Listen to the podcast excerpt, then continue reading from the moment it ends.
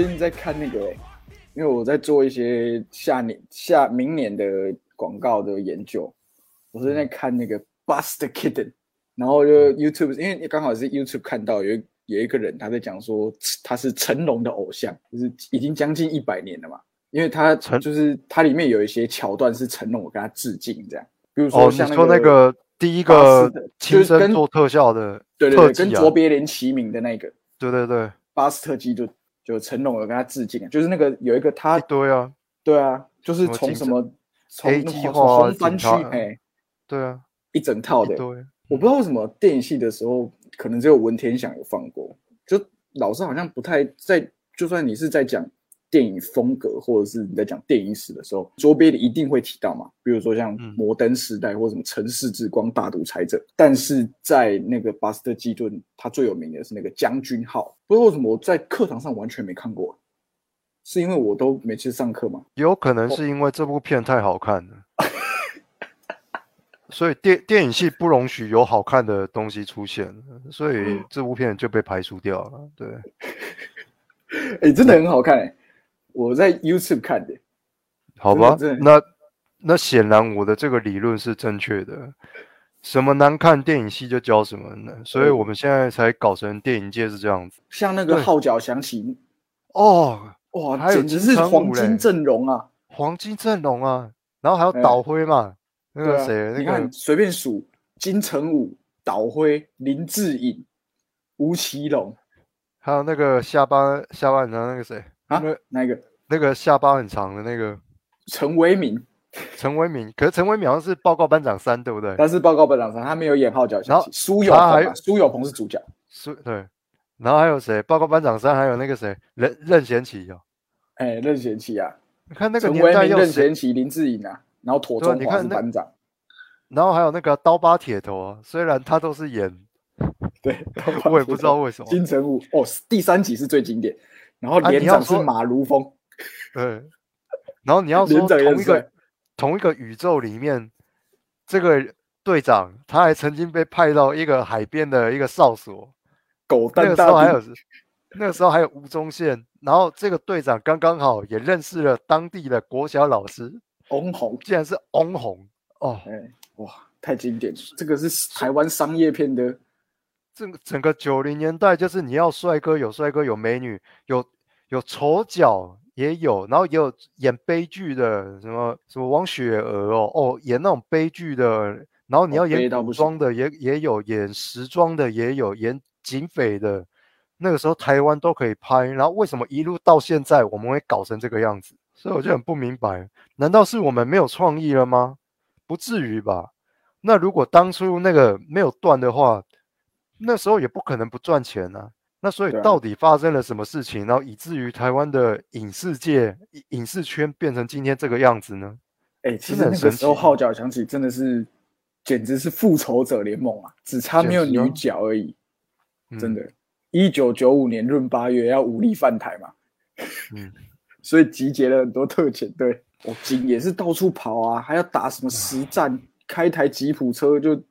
冲去抓梅花。就南北对抗啊、师对哎抗啊、团对抗啊，那以前都有嘛，现在没了啦。现在有的他妈弄个四个月，就说哦我在当兵的时候怎么样怎么样，有人当替代役的时候也在说哦我当兵的时候怎么样怎么样，干呢、哎，今天我们的本节目最喜欢的，也是常常提的一个人物啊，我们的国防部邱部长。哦，国防部邱部长说，今天在立法院答询的时候，有回复我们的委员，啊，说跟委员报告，我们现在在严密的进行，但是不能走漏风声，有可能呢，我们的兵役会延长一年，或是延长两年。哦，这个我们正在国防部正在积极的研拟，但是但是，只要你有领到退伍令，就跟你没关系。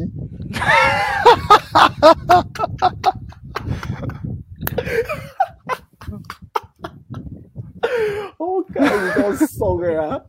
意思说你四个月领到结训令，你有可能被抓回去哦。我 靠，我够怂的啊！笑死，哎，就真的是只套一句，只套一句，还好我退了。还好我退了。哦，听到有有够爽哎、我真的快笑死了。他妈，这就是怎么讲？台湾的报应啊！玩太大了，玩到玩到后来不得不嘛，终究还是要接受这个结果，不得不。对啊，兵源就不足嘛，兵源就不足啊！啊，当时为了讨好年轻人，所以在那边骗嘛，骗说哦，以后我们就改那个全自愿意了，募兵没有不愿意啊，对，就募兵制了，能骗嘛，所以一堆年轻人好好好，就下去干，要打仗的时候他妈人不够，哎，没有是基层连文书兵都不够了。什么都不够啊，大家都要，你知道，这身兼多职啊，然后晚上加班啊，尤其那些做餐的，餐一、餐二、餐三那些的，业务做不完啊，做不完的啊，然后干连那个野战单位，那做做那些表格，他妈还做到一两点。然后军官、少尉、中尉也是啊，有的时候也一两点才睡啊，我搞不懂为什么要搞这些有的没有的。然后幸好那个时候我们怎么讲，义务役的他是跟我们说，我们只要那个站夜哨的时候再来帮忙就好了，我们可以先正常去睡觉。那个时候他对我们还比较好。啊，志愿役的弟兄很可在志愿役的怜，叉叉里耶，现在还有以前当兵呢，来志愿役出列，义务役旁边，哦，两个做不同的事情，而且他那时候不知道从哪一年，应该是都哥案那一年吧，就说义务役不能去打草啊，牛精神打到石头，石头飞起来打到一个哎。阿兵哥的眉角嘛，然后说哎，新闻报很大，说他瞎了，但其实没有，他只是对。眉角就是有一点流血这样子。然后后来就变成你连割草呢，你都要先去受训，要考过军中的一个这个割草机的执照，然后你要割草训。跟白，你要好像白痴一样，什么跟白痴一样呢？就是口诀口诀，对，你要口诀，然后你要用你的手指一个一个点出来。首先检查握把，摇晃油桶，确认确认燃料充足，然后燃料口向上，打开什么？然后这个什么这个牛精神要如何做？然后他还对给你一个透明的那个防护罩，然后还要穿那个很像那个穿戴，哎，你穿戴要顺序哦，穿戴要对顺序，妈的，然后连那个什么，连割草这种事情都还要搞成这样子。反正军中出了一个什么事情，他就要列一个所谓的 SOP 小卡，哎，SOP 小卡都是小卡，SOP，他们觉得这样比较吵了，他们都喜欢说啊，怎么没有建立这个 SOP 呢？对对对对对就，大家都很喜欢讲 SOP，然后小卡，有人中暑就有防中暑小卡，有的人怎么样啊？我们来了来一个喝水小卡，他妈还有人跌倒，然后弄一个跌倒小卡，跌倒小卡而且那个时候，而且那时候割草那个喝水小卡是，它是是随时会抽点啊、而且督导的人也会抽点啊，就是你要带在放在识别证这边，它是带在身上的对吧？啊，我怎么可能带水在身上？很多听众没有去当过兵呢，我不知道博友那边是不是也一样。当时我们进去当兵的时候，发现呢，那个水壶的形状它是特殊的嘛，哈，就是有那个矿泉水是做那个形状嘛，对对对，它有一个矿泉水就是做那个形状的。然后为什么要用矿泉水？它以前的水壶是铁水壶嘛，对，可是那比较不好检查到底喝了水没有，所以他才请厂商特别 定制。你可以放进去 S 腰带的那个地方，对，那个形状是符合那一个的，然后请那个矿泉水的厂商特别制作那一种形状的，对，然后这样你才可以去检查，然后班长还会出来画线，就是叫大家要画线，就是早上要到哪里？对早上喝到哪里中午喝到哪里啊，差不多到这样。哎、我可是我们那个时候，而且我觉得我记得水壶应该是有分三种，一种是你讲的那种矿泉水，一种它就是直接发铁的，然后一种是一种是发塑胶的，因为那比较轻，你在演习或操作的时候会比较好携带。我们我们是从头到尾只发两种，一个就是怎么讲，有人在有人在嘟的时候，我们就要带那个透明的那一种水壶，因为是要哎喝给那个监视官看的。对，然后如果没人在的时候，腰带里面要挂的是那种铁的，哦，然后那个没人在的时候，但是不是用来喝的。对，那是用来装满、增加你身上重量的，然后让你让你跑起步来。正常人跑步是双手这样子正常摆哎动，可是因为你带了那他妈该死的那个水壶，而且他还叫你一定要待在你的左腰后，所以你要扶所以你好。你要扶好，你不能让它甩，所以变成你有一只手这样子，然后另外一只手这样子前后，然后那个什么，嗯，以前我们站哨的时候，不同的哨，有的哨它是不用配枪的，你不用去军械室领领枪弹，所以他就发给你一根警棍，所以怎么讲？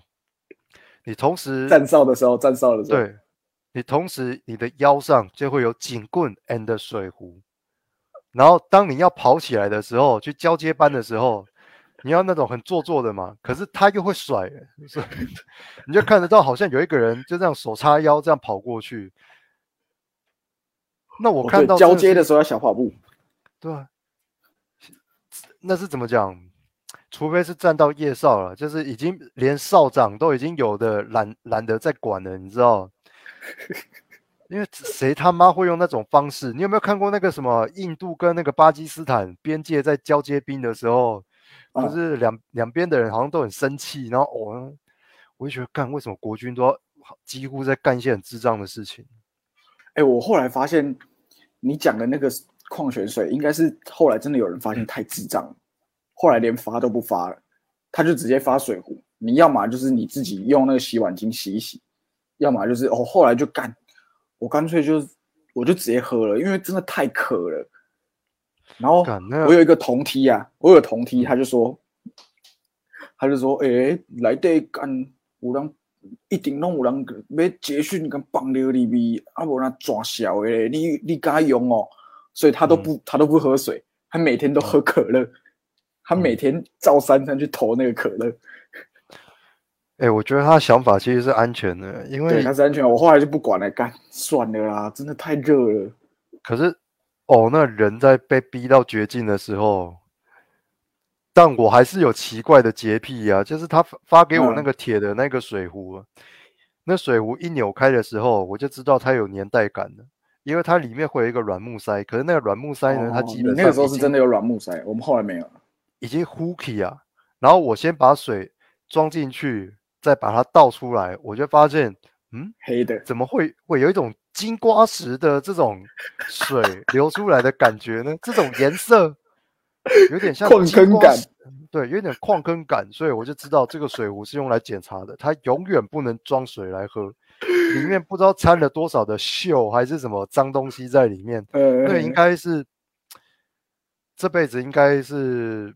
直到直到它自然毁灭之前，这个水壶应该是不可能再用了。对，然后那个水壶呢，我看了一下底部，它大概是联勤的，但我已经看不出联勤第几厂制造。但是它的标志，现在我们看中文然后我们都是由左读到右，但是这个水壶呢，它上面的字是从右读到左，然后最后写民国六十九年。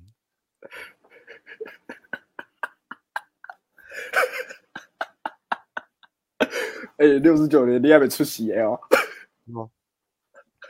然后外加外加，我再跟你讲一件事，因为下基地的时候真的是他妈，大家真的太渴了，然后渴到后来，因为我们知道水壶里面的水不能喝，然后我们又不能回到连上去开水龙头的水，我们都直接直接喝水龙头的水我后来是直接喝了。我们也没有办法，所以我后来就怎么讲，我们就等下雨，然后下雨的时候把那个我靠，你伪装荒野求生哦。对啊，我们就把那个伪装网直接弄弄成一个漏漏斗状，然后大家在那边很像挤奶一样，然后挤呃那个伪装网的那个水来喝。Un unbelievable，一个一个国家啊，连打仗都还不是，都还不是战战争时期哦。然后我嗯也没有要求你说你一定要哦给我一些营养口粮。我所谓的营养口粮是很像美国在吃那一种，你知道吃一根二十四小对二十四小块的那种。对对对，我也不要求你给我那种 K 八还是什么的，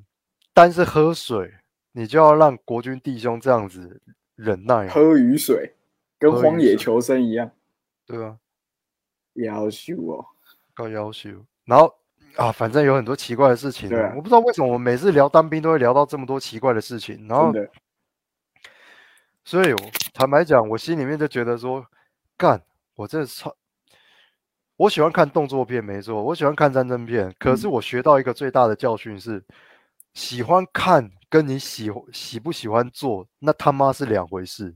你玩生存游戏那很好玩，你玩第一人称，你玩电脑哦，那个什么决胜时刻还是什么的，好像都很厉害，都很主角，都很好莱坞这样子。但实际上，你他妈只要当过兵，然后如果真的爆发战争的时候，干他妈没有一件事情是好玩的，拜托。对，绝对不是。之前不是就有一个美军有拍过片吗？他问他的弟兄为什么要参军呢？Why do you join the army? How the fuck do I know? 嗯，可是美军的福利是真的很好啊。对啊，然后那个什么，你知道那个凯夫勒，你知道凯夫勒纤维吗？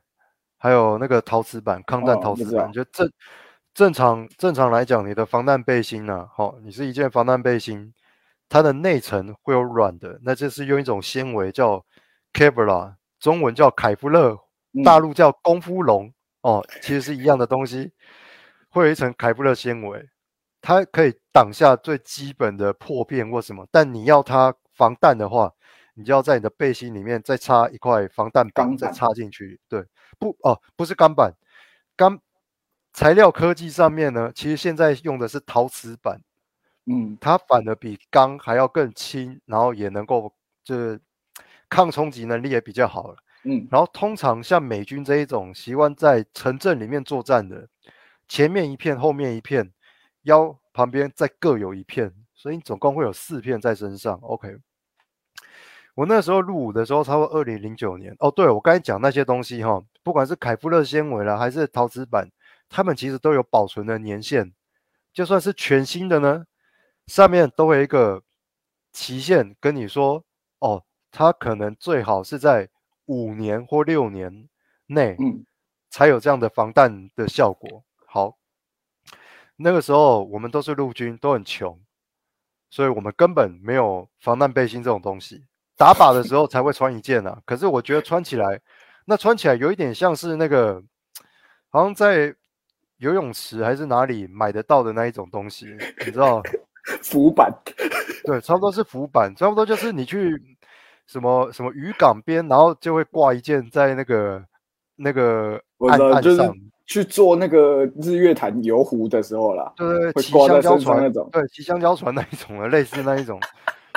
因为我们是陆军嘛，是乞丐兵嘛，OK，我们就想那就算。然后那个时候下基地刚刚好，旁边就是海军陆战队，然后我就观察了一下，因为本人是军迷啊，所以我就观察一下海军陆战队都穿什么。然后我就看了一下，哎呦，海军陆战队穿的这一款不就是？等一下，好像有什么猫腻。所以我在休息的时候，我就过去瞄了一下，趁他们已经架好枪，然后在那边，我就过去瞄了一眼，然后我就知道，海军陆战队穿的，他们穿的那个战术背心、防弹背心，跟美军是同款的。可是记得哦，我是二零零九年的时候入伍的哦，然后他们跟美军同款的背心是美军的二零零三年款，也就是说这一批背心。是美国，就美伊战争之后，他们汰换掉了，不要了，然后不知道透过哪一个 经销商用货柜整柜整柜送过来，送给台湾的，也算是一种军购。对，真的，二零零三啊，对啊，美伊战争啊。然后他们这个战术背心里面有没有防弹板呢？没有，是没有防弹板的。好，那没有防弹板，至少可以靠凯夫勒纤维吧？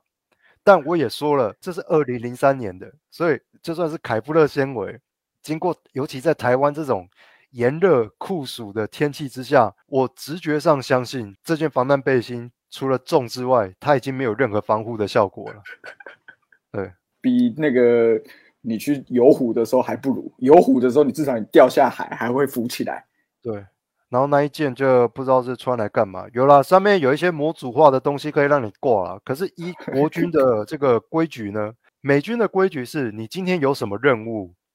才会挂那个东西，对，你就挂你需要的东西在身上。所以你就想，你觉得狙击手要带的东西，他会跟破门手或者是步枪兵一样吗？肯定是不一样的吧。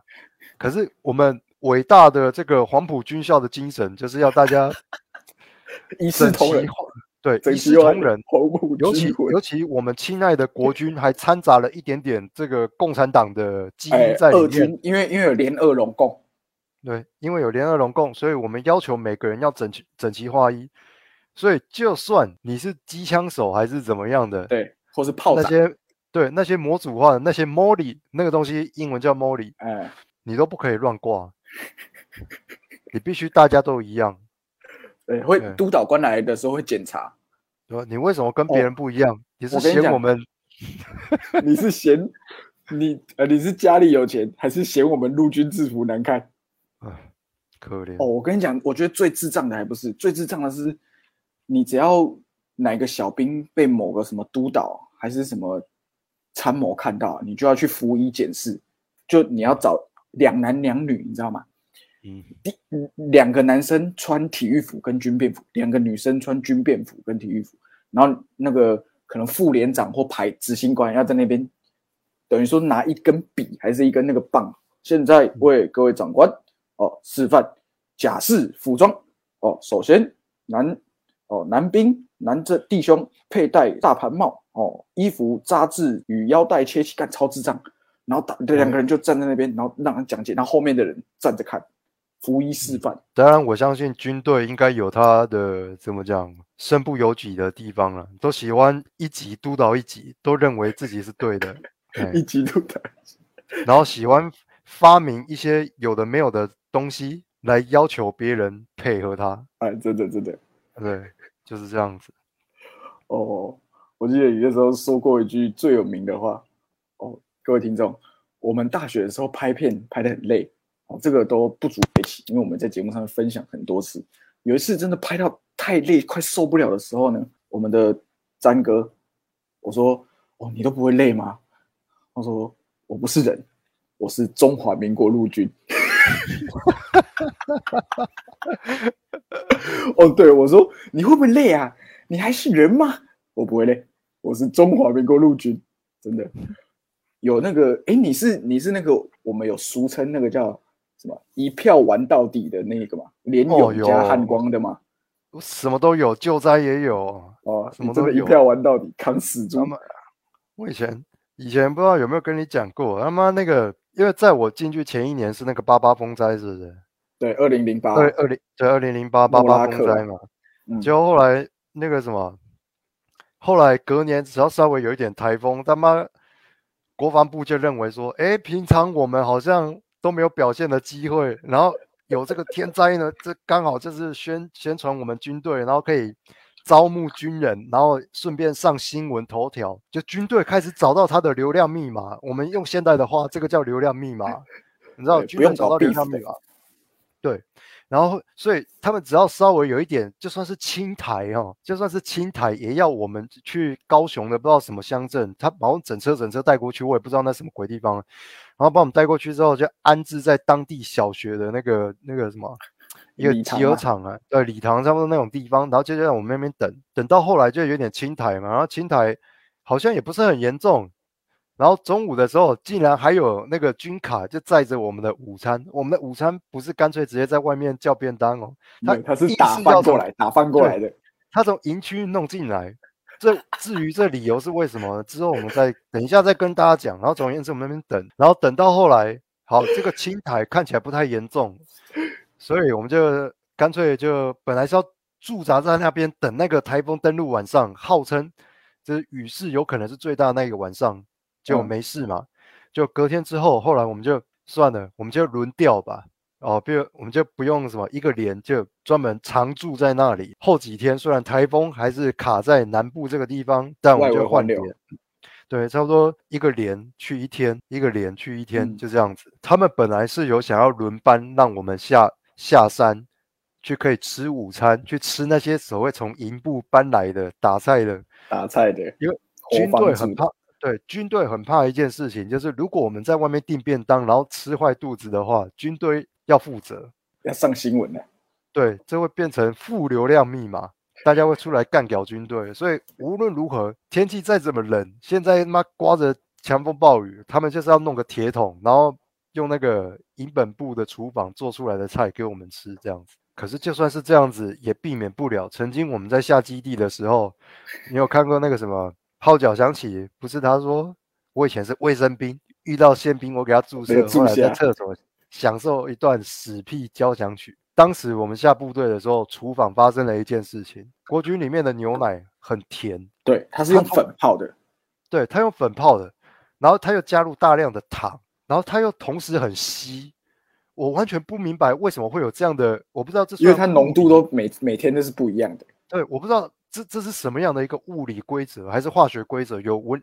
有这个读理科的这个听众，麻烦帮我们解释一下，为什么牛奶它同时可以很稀，但它同时又很甜？不明白这件事情。然后结果喝了之后呢，到了第四个小时，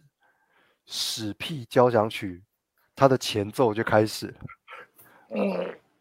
各连就开始有人。然后到了下午的时候，对，到了下午，到了半夜的时候，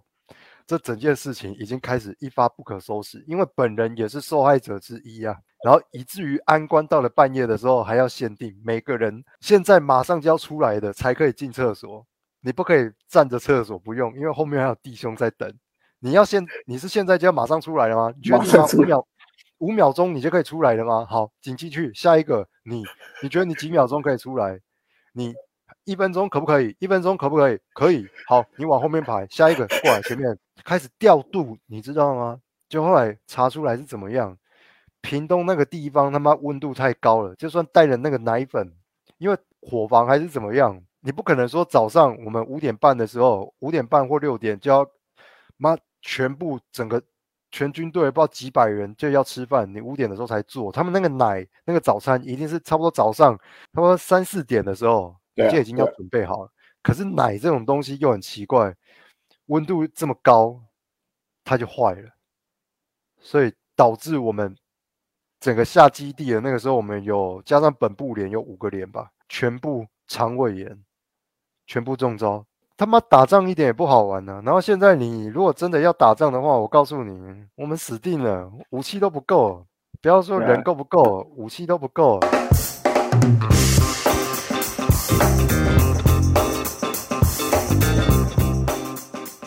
邱部长说：“